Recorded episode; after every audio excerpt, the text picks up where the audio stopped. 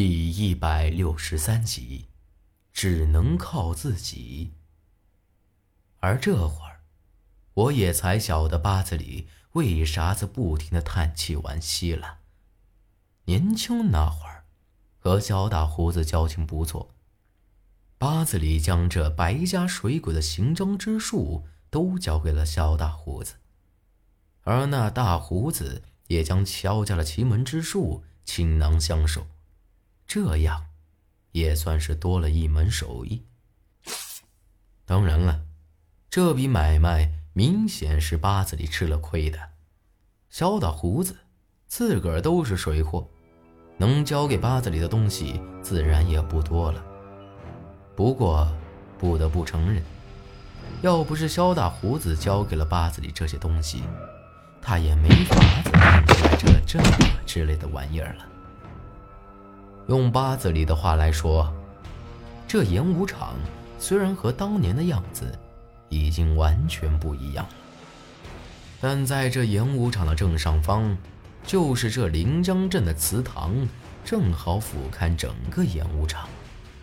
你们看，一般的村子里头，这种晒场不过是随便整一块平地，但这演武场，你仔细瞅瞅。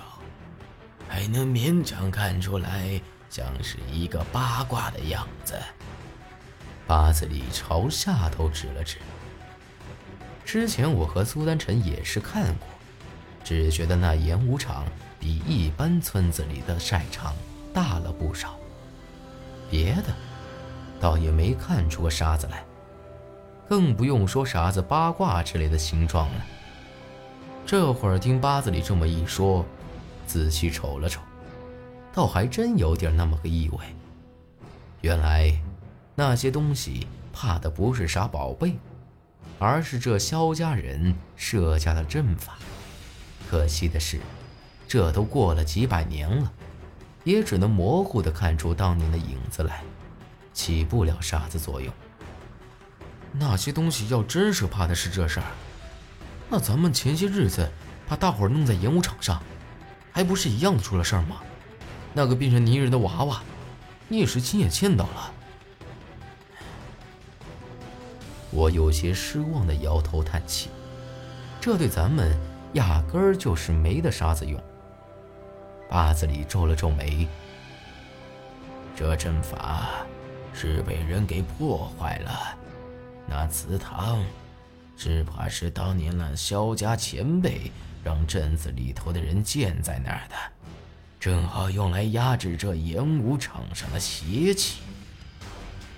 在咱们这一带，每个村子都设有祠堂，都供奉着先祖的牌位，那里头可都是正气，一般的邪祟是不敢靠近的。但这临江镇的祠堂是我亲身经历过的，莫说没得啥子正气。阴邪之气倒是不得了，差点就没要了我的命。那祠堂下头埋着青石棺，你再给我说说上头画的那些符咒是什么样的？八字里突然又问起这事儿来，我这仔细一想，当时也没仔细看，只记得那棺材是被几条粗铁链。给锁了起来，盖子上刻满了一些奇奇怪怪的符咒，也只能依稀记个大概了。啊，我想起来了，那棺材上面的符咒和那蜘蛛洞子里的黄布上的倒是有点像。要不是八子里这么一问，我倒还真不会想到这上头来。虽然我记不太清楚棺材上的符咒，但那黄布上的我可是刚见过。这么一想，倒还真像得很。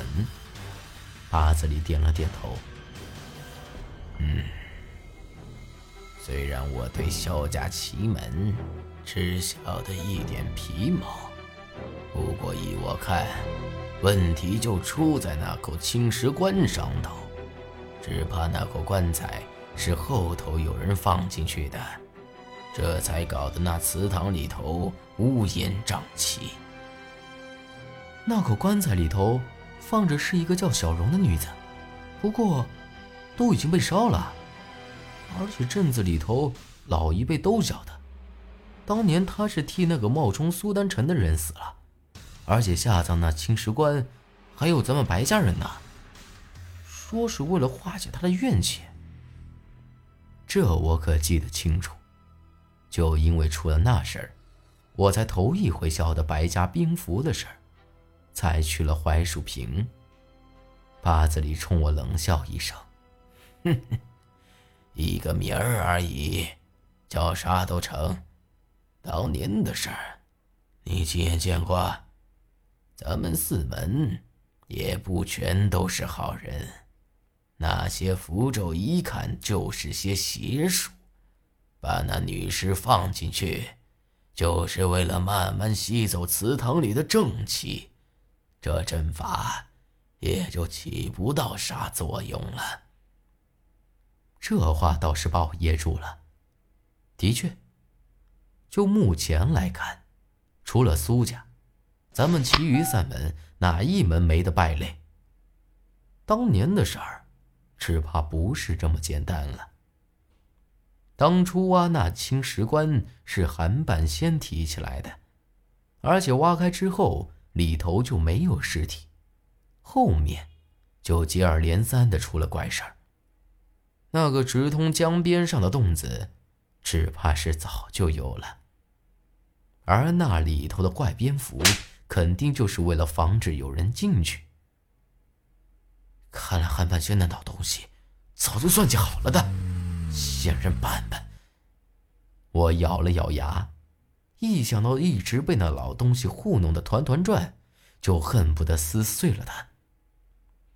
虽然这阵法已经被破坏，但只要有萧家的高人在这儿，这阵法估摸着倒还能发挥作用。只可惜，萧家吉门只怕是要从此失传了。那老东西。那老家伙可不好对付啊，咱们是只能靠自己了。八子里不停的叹息，朝着山下走去。阵法都已经被破坏了，还能用？有这么厉害啊？我和苏丹臣有些诧异的看着八子里。八子里呵呵一笑：“ 你们以为这奇门之术？”就是画几道符，念几句咒就成了。阵法本身没啥稀奇的，但这阵法的关键，那是在引气。天地万物都有灵气，引来被自己所用，那才是这萧家奇门的最厉害之处。当年萧家前辈把阵法设在那儿。可不是随便找个地儿的。那这块地儿还是块宝地了，我咋没看出来呀？苏丹臣有些不敢相信的看着八子里，毕竟他可是懂得观山之术的，要是宝地，肯定能看出一些端倪。你们那关山一脉，精通风水堪舆。关山走穴不在话下，但这和萧家奇门本就不是一路子，看不出来，也没啥子奇怪的。看来八子里对四门的事儿晓得还真是不少。他这么一说，我倒真的觉得自个儿有些无知了。说实话，以前我还真以为奇门之术。就是几张符纸，几句咒语，再搞一些啥其他东西，摆个看不懂的形状就完事儿，却从没想到，居然是这般说道。这也难怪八子里会说当年的四门最厉害的就是萧家了。不过，这会儿我和苏丹臣也没再多说，本以为能找到啥对付那女人的法宝。没成想，却是这么个结果。不过我是打心眼里佩服那个设下阵法的人。收拾了那女人不说，居然过了几百年才被破坏，可想而知，当年是何等的厉害呀！